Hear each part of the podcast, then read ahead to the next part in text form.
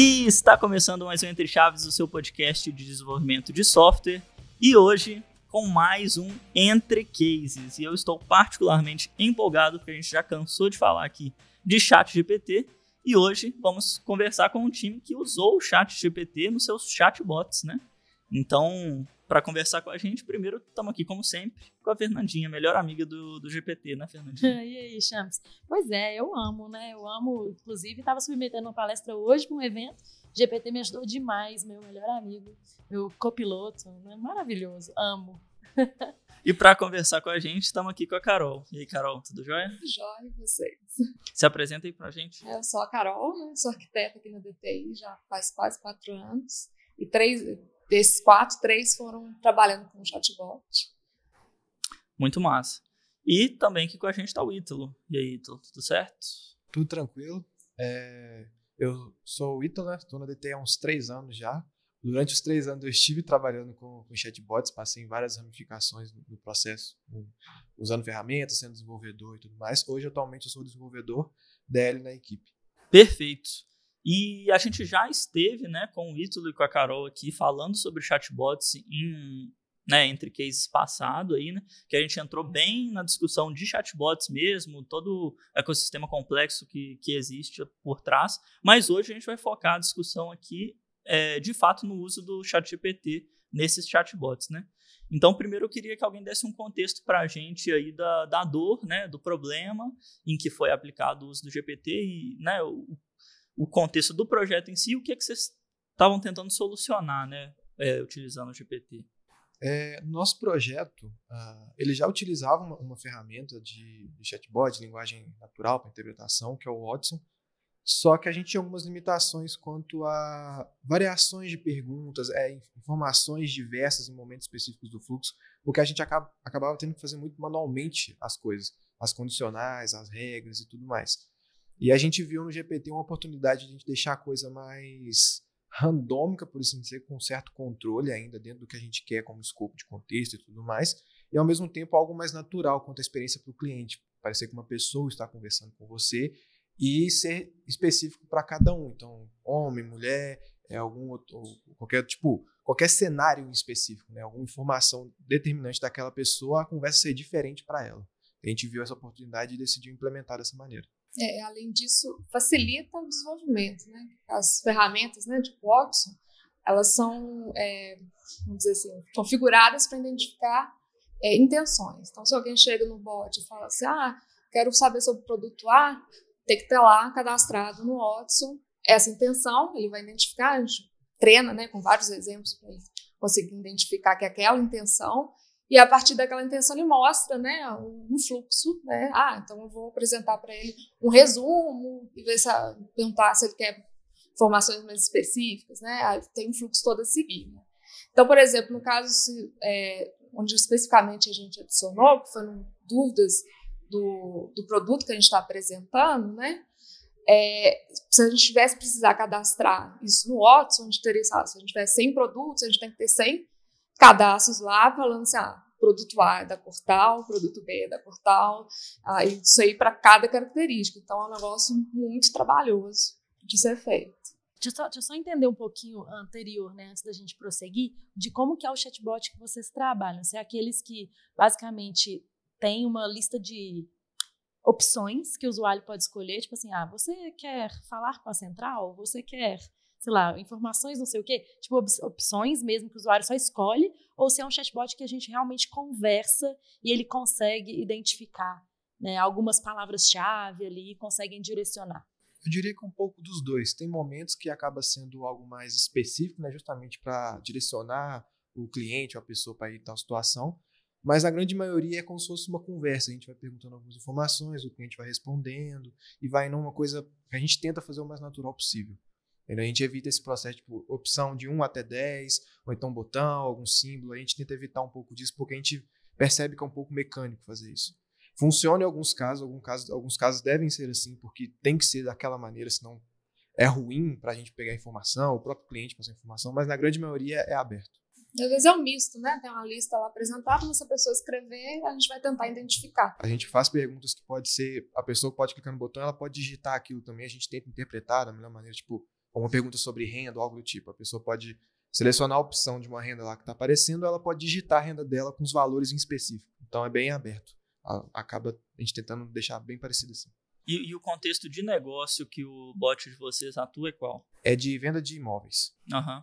É, então, aí é, o chatbot ele atua em que? Para propor uma experiência personalizada de venda para o usuário? Sim, a gente atua na, principalmente captação de leads, né? A pessoa entra, fala que ela deseja comprar um, um, imóvel, então a gente vai fazendo perguntas como qual a cidade que ela quer, o bairro, a condição financeira que ela tem, para a gente ver qual imóvel que a gente pode já mostrar para ela que se encaixa melhor no que ela deseja, e por aí vai, vai nesse processozinho. Aí, pela dificuldade de cadastrar todas as informações todos os empreendimentos, né? A gente via que muita gente, quando a, a gente apresentava um para ela, ela ficava com dúvidas sobre aquele empreendimento e começava a fazer perguntas específicas que o Watson não conseguia responder. Então a gente é um dos motivos também a gente ter escolhido exatamente esse ponto. A gente viu que era onde a maioria das pessoas é, faziam perguntas no qual o Watson não conseguia responder. Entendi. Beleza, então, galera, eu acho, eu acho que eu entendi, né, do que vocês falaram, que basicamente, então, o produto é de venda, né, de imóveis, e o GPT vai ali auxiliar essa, essa venda, de fato, a ser mais assertiva, né,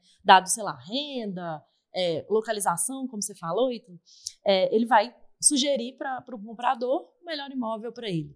Mas dado isso, é, o que mais que o GPT poderia, o que, que vocês pensam assim, que o, o GPT poderia agregar nessa, nessa dor de negócio, sendo que ela parece meio autocontida, assim, né? Ela parece que não tem tantas evoluções para além de indicar o melhor imóvel. Eu acho que indicar o primeiro imóvel é o primeiro passo, né? Eu acho que tem vários outros, né? Por exemplo, questão de renda, né? Pode ser que a pessoa não tenha uma renda para comprar naquele momento um apartamento.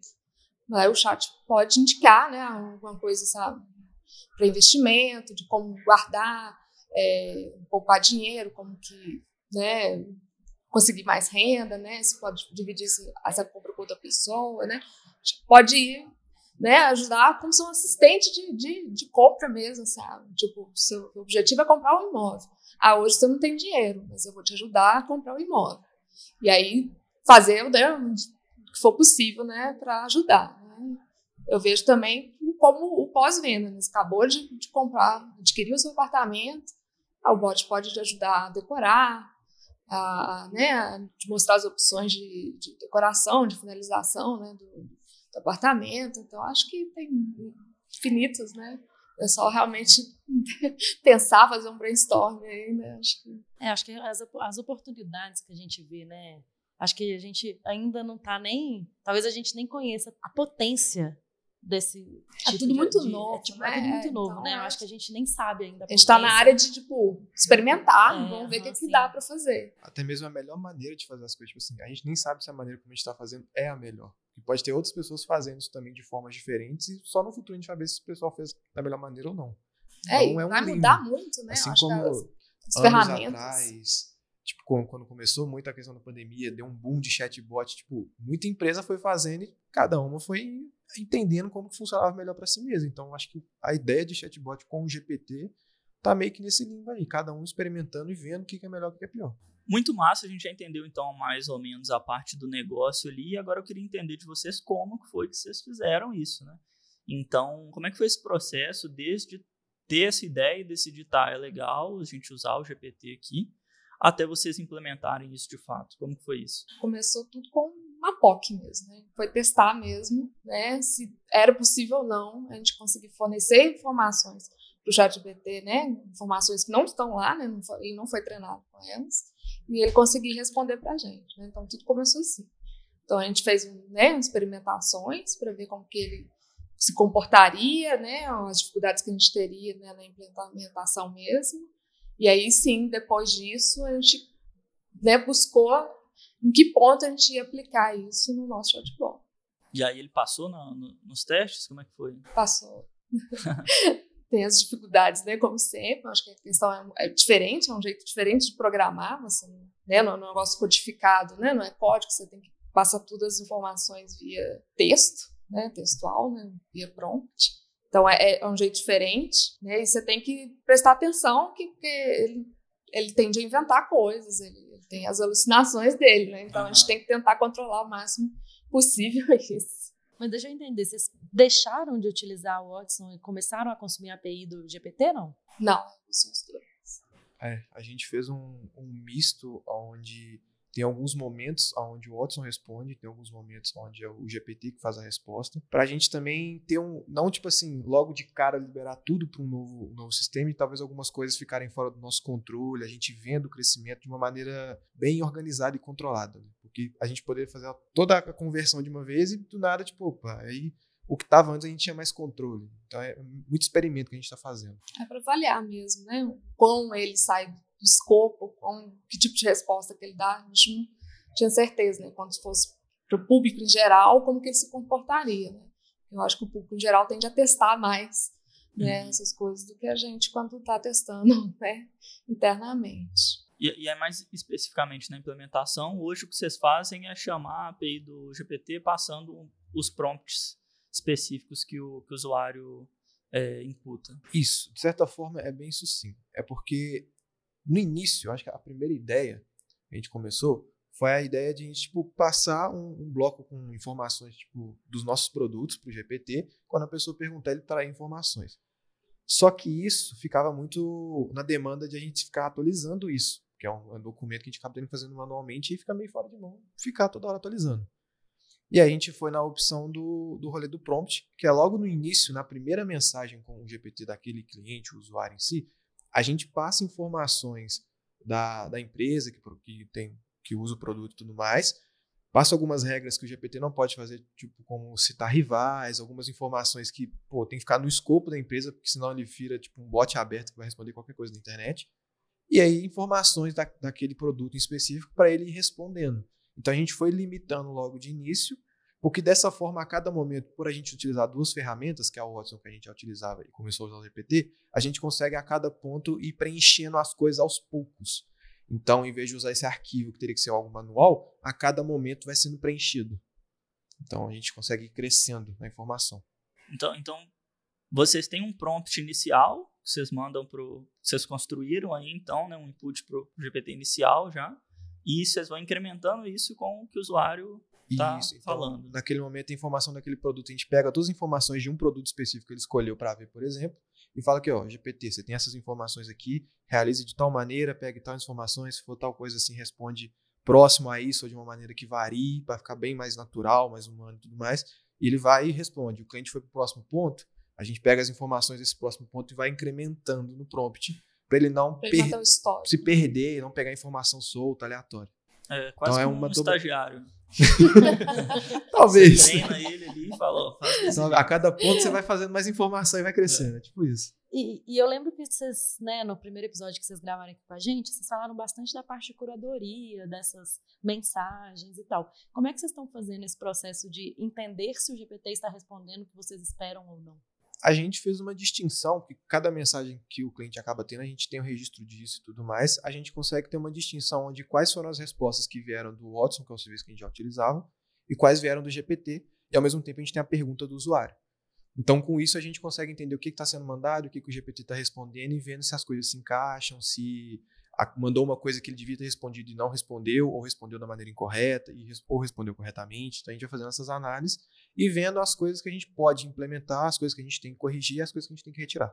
Mas, essa análise é mais subjetiva, mais um a um, ou vocês têm alguma métrica ou alguma forma do usuário reportar que não, não foi legal a resposta? Ah, de início está bem manual, está bem tem, temos pessoas para poder ver lá as informações, uhum. assim, ó, não, de, não, deveria ter sido isso, aí vai reportando, a gente vai vendo priorização para fazer as correções. E aí, basicamente, vocês vão, tipo, incrementando esse prompt inicial? Falando com ele, assim, como que ele deveria se comportar? De certa forma, sim. A gente mais separou por contextos. Então, tipo, num momento específico ele tem esse contexto, então você responde essas informações. No próximo momento você tem um outro contexto, então responde essas informações. Então vai indo seguindo assim. A nossa grande dificuldade é ele estar num contexto, perguntar sobre outra coisa e ele não conseguir responder porque está num contexto diferente. Foi uma limitação que a gente acabou tendo devido à forma que a gente implementou, questões de, de tempo, esforço e tudo mais. Então, a gente meio que uma coisa que a gente pode preocupar muito no futuro para a gente começar a melhorar é uma forma de ter um contexto só genérico com tudo já de uma vez, para evitar essa ponto de ele estar tá num lugar e não conseguir responder o outro. E aí eu fiquei na dúvida também em relação ao treinamento, porque assim, é, eu entendo que o GPT é um modelo super interessante, né? Assim, e às vezes realmente não precisa de uma empresa investir num modelo é, personalizado para ela, porque o próprio, o próprio GPT já consegue responder um tanto de coisa, consegue se comportar muito bem, né? Como um algoritmo de, de IA generativa, né? Mas é, como que é? Vocês treinam vocês têm tipo um é, eu sei que você está falando do contexto, mas assim, vocês criam então esse contexto de treinamento dele. A intenção é criar um contexto de treinamento dele com os dados do, do cliente para que ele consiga responder muito bem sobre esse cliente em algum momento? Tipo assim, eu estou querendo minha, minha dúvida, né? Qual que é a diferença de eu ir lá no GPT da internet e perguntar qualquer coisa, de eu ir num chatbot específico que vocês estão fazendo e perguntar a mesma coisa? É, a gente não treinou um modelo diferente, a gente usa o modelo padrão deles. Né? O que a gente faz para ele limitar né, a, né, dentro do nosso contexto é via prompt. Então, tudo que a gente precisa.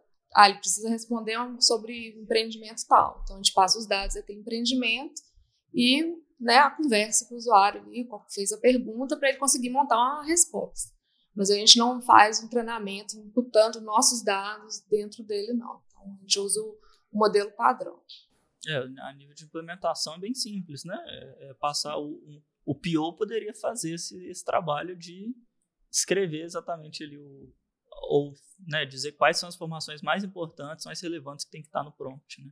É, uma melhoria que a gente poderia, né, que até a POC usava, né, mas não, não foi implementado, questão de simplificação, é buscar, usar uma busca semântica para esses esses dados, né? A gente conseguir manter isso no, no banco vetorial, todas as informações que a gente precisa, e aí a gente consegue buscar, né, pela semântica, todos os dados que são relevantes para responder, né, o que está sendo perguntado, e aí a gente conseguiria, tipo, inserir no prompt essas informações. E aí a gente conseguiria ser mais dinâmico. O nosso não, o nosso é, tipo, é é daquele empreendimento, a gente só adiciona daquele. Então, você, por exemplo, você falou, né, saiu do contexto, como o falou, saiu do contexto, a gente não vai conseguir responder. É, e qual que é a preocupação em relação à segurança dessa, desse consumo? Porque, querendo ou não, vocês estão compartilhando dados que podem ser, não sei, estratégicos aí do cliente com, com o GPT. Qual que, qual que é a preocupação aí? É, o que a gente passa hoje são dados mais simples, por assim dizer. A gente, no caso, quando passa informação, vamos supor, do empreendimento ou de um produto, né?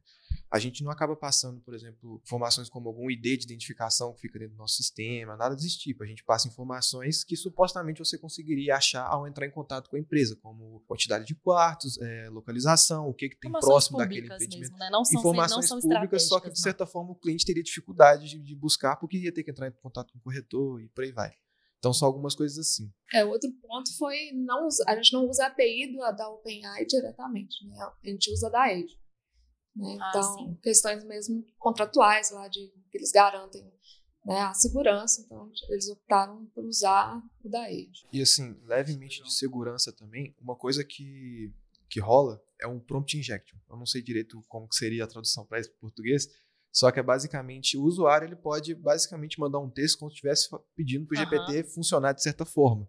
A gente teve uma preocupação um ataque, com né? isso, tipo assim, exatamente. Como, né? Querendo, entendi. Uhum. A gente teve uma preocupação com isso também e no próprio prompt inicial, nas configurações, a gente coloca informações que ele tem que limitar somente nisso aqui. Ele não pode aceitar outra configuração tipo de base inicial após essa daqui. Então a gente teve toda essa preocupação porque a gente viu que isso poderia acontecer por N razões. A partir do momento que você libera isso para produção e, sei lá, tem alguma notícia sobre isso, sabemos que tem pessoas bem intencionadas que vão querer experimentar para ter uma experiência boa, assim como tem pessoas mal intencionadas. Então, a gente se preocupou com isso. Isso é muito legal, na verdade. Não é nem um pouco legal, é. mas Sim. é muito interessante a gente ver coisas que a gente discutiu há um tempo atrás, que são né, o surgimento desses novos tipos de, de ataques de ataque, que a gente né? nem imaginava, né? Sim.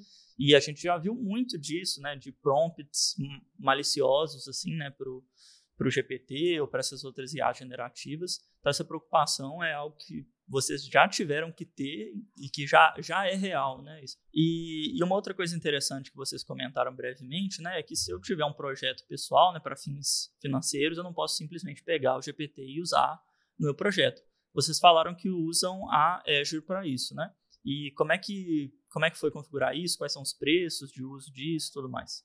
É, o preço é, é similar, né? Sempre paga por, vamos dizer, por, que chamam de tokens, né? Tokens é partes né, de uma palavra. Normalmente ele divide as palavras em tokens.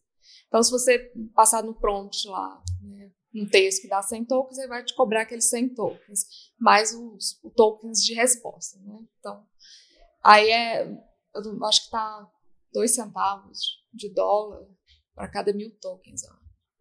Uhum. Isso o GPT 3.5. Né? Acho que o, o, Vocês utilizam o 3.5? É, atualmente é o 3.5, mas a gente está testando o 4 para avaliar se ele vai ter uma melhor performance ou não.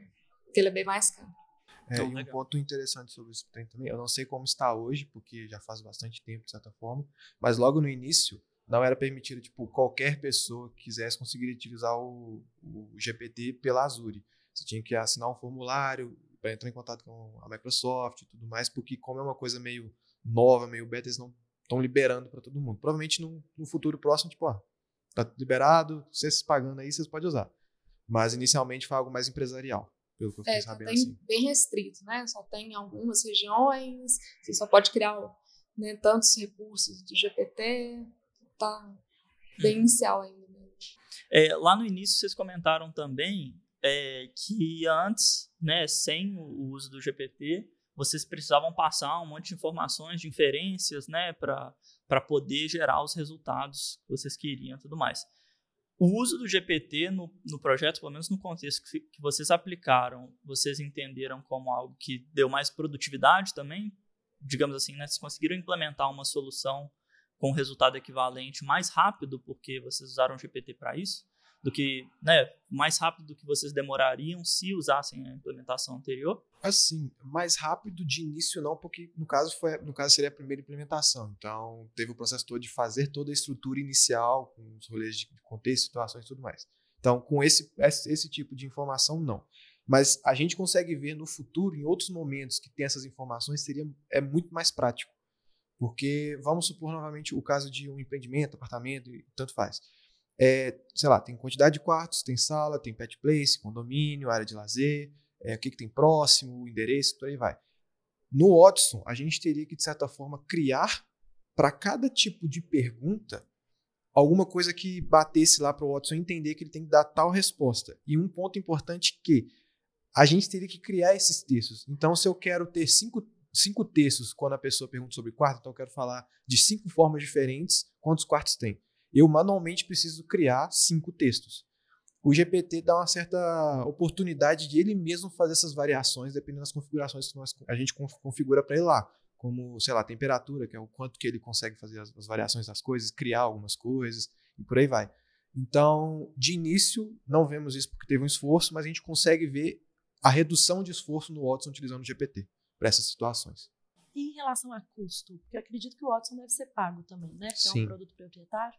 Teve alguma diferença, assim, de custo? Acho que atualmente não. É, acho que está tá bem igual, até, se não me engano. O GPT-4 é ficaria é, mais caro, se eu não me engano. Sim, é porque o fluxo atual, assim, que a gente continua usando o Watson, uhum. praticamente 100% que a gente usa. Entendi. Né? Então. Beleza. E assim, eu ouvindo vocês falando, né, eu, eu tenho sempre que eu converso com o chatbot, nesses sites, assim, eu tenho um pouco de raiva, porque ele sempre não, ele nunca entende o que, é que, eu falo, eu sempre tenho que escolher uma opção e eu, as coisas que eu quero não estão na opção que, na, disponibilizada. Então, assim, eu acho que seria um ganho tão muito, muito grande se né, a grande maioria dos chatbots passassem a integrar com o GPT, né? Porque o GPT realmente tem né, toda essa facilidade que a gente tem visto e a gente já conversou sobre. A ideia inicial nossa era essa, tipo, chegou uma pergunta lá que a gente não conseguiu responder, a gente tentaria responder pelo chat GPT. Justamente para não deixar a pessoa falar assim, ah, desculpa, não te entendi. É. Desculpa, Tanto que o, o, interessante de se fazer seria, tipo, criar um documento geral da empresa, tipo assim, daqueles, daquele produto da empresa, uhum, propriamente dito, onde qualquer pergunta que a pessoa faz que não se encaixe, ele pega desse produto geral que tem várias uhum. informações da empresa e, tipo, ó, se encaixa alguma coisa, manda aí, ó. É, então aí, seria o mais interessante. Só que é, é muito trabalhoso montar esse documento. É, porque aí demandaria a parte de de busca semântica. Sim. E a gente, questão realmente de tempo para implementação, a gente optou pelo, pelo caminho mais simples Sim. primeiro. E né? faz todo sentido, né? É. Faz todo sentido. Afinal, vocês ainda também estão testando. Sim. Como vocês falaram, né? É tudo muito novo. Não sabemos muito bem. Como, e como vocês têm uma interface direta com o cliente final, é ainda mais perigoso, né? Você está falando em nome da empresa. Tem todo um, um negócio ali que que é preocupante mesmo. Então, eu entendo, tá? eu acho que é totalmente válido. Mas parece que no futuro deveria ser uma coisa bem mais comum, né? A gente vê chatbots Sim. que realmente nos entendem.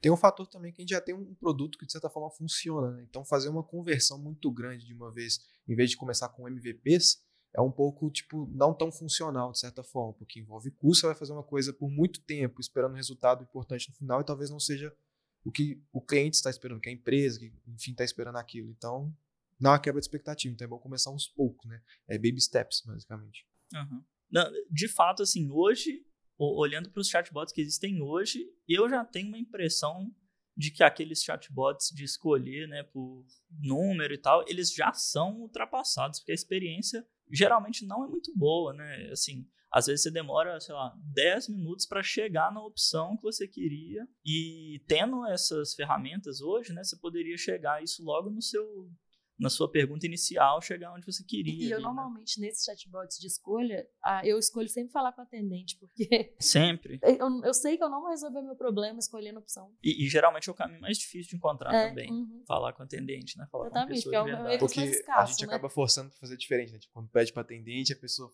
tenta forçar para ele continuar no bot.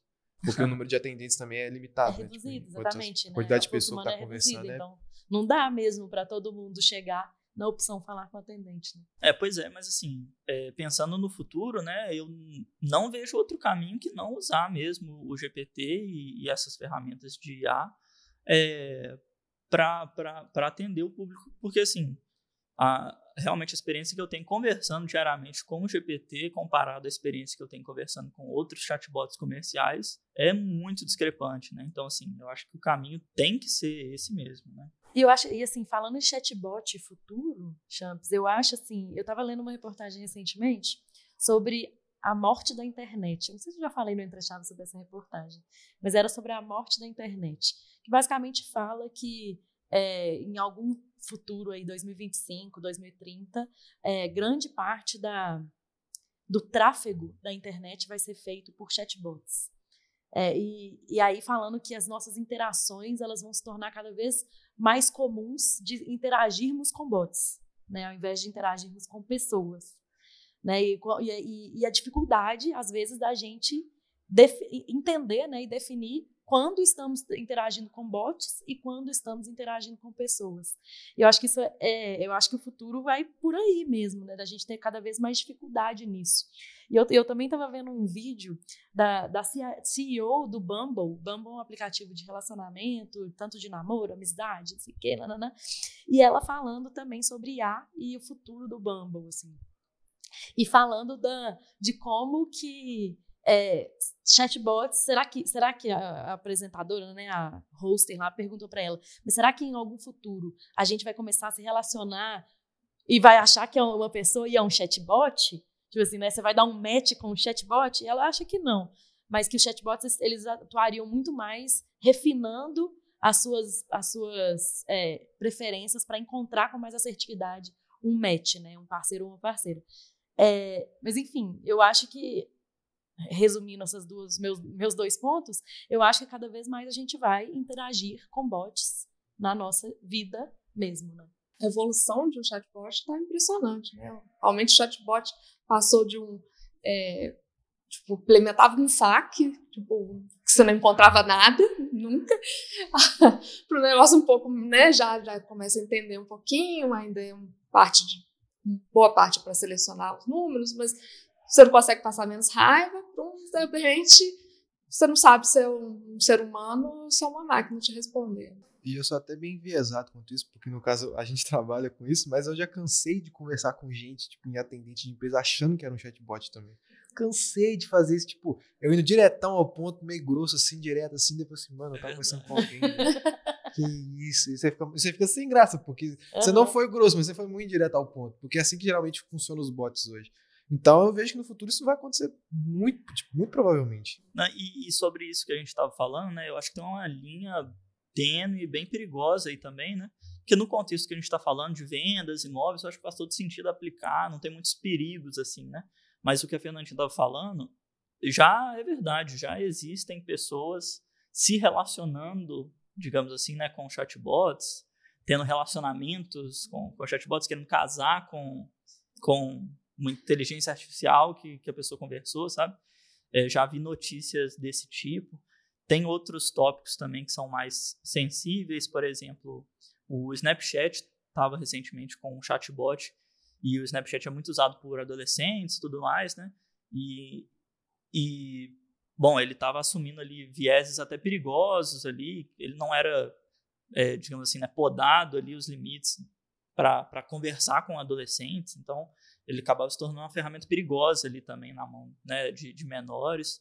E também o uso dessas ferramentas em áreas, por exemplo, da psicologia, né, que a gente já falou aqui, é, ou saúde, que são né? um pouco mais é, saúde, que são um pouco mais sensíveis. É política também, né? Assim, acho que né, chatbots têm um potencial gigantesco de influenciar eleições, eu acho, né? Assim, tem até um vídeo que está na minha lista da Bloomberg para ver que é a influência da inteligência artificial no geral, né, generativa, nas eleições dos Estados Unidos em 2024 conto para vocês assim que eu ver. Mas assim, se, se um robô burro influencia, exatamente, né, profundamente, imagina um que consegue conversar, já, né, tipo, a gente já viu humano. essa influência é. na, na última eleição, né? E agora, quando a gente, né, evoluiu nesses últimos nesse último ano, né, nesses últimos meses, tanto, é. né, de realmente de, de se to tornar mais acessível esse tipo de tecnologia, o quanto que não vai influenciar. Né? Eu acho que assim, a gente está vivendo a, a, segunda geração, assim, realmente da, do relacionamento dos humanos com as inteligências artificiais, né? Que a primeira foi com, com as redes sociais, que já deu errado, já deu bem errado, e agora a gente está em uma cada vez mais perigosa, né? Mas enfim, acho que para o contexto aqui do projeto, vai nos ajudar a comprar nosso apartamento, vai ser muito bom. Então, é, quanto a isso a gente não, não, precisa preocupar. Né? Então é isso, pessoal. Agora que nós testemunhamos aqui é, o uso do GPT realmente né, em, em projetos, chatbots reais, é, e o impacto que já está sendo, né, já está acontecendo no mercado.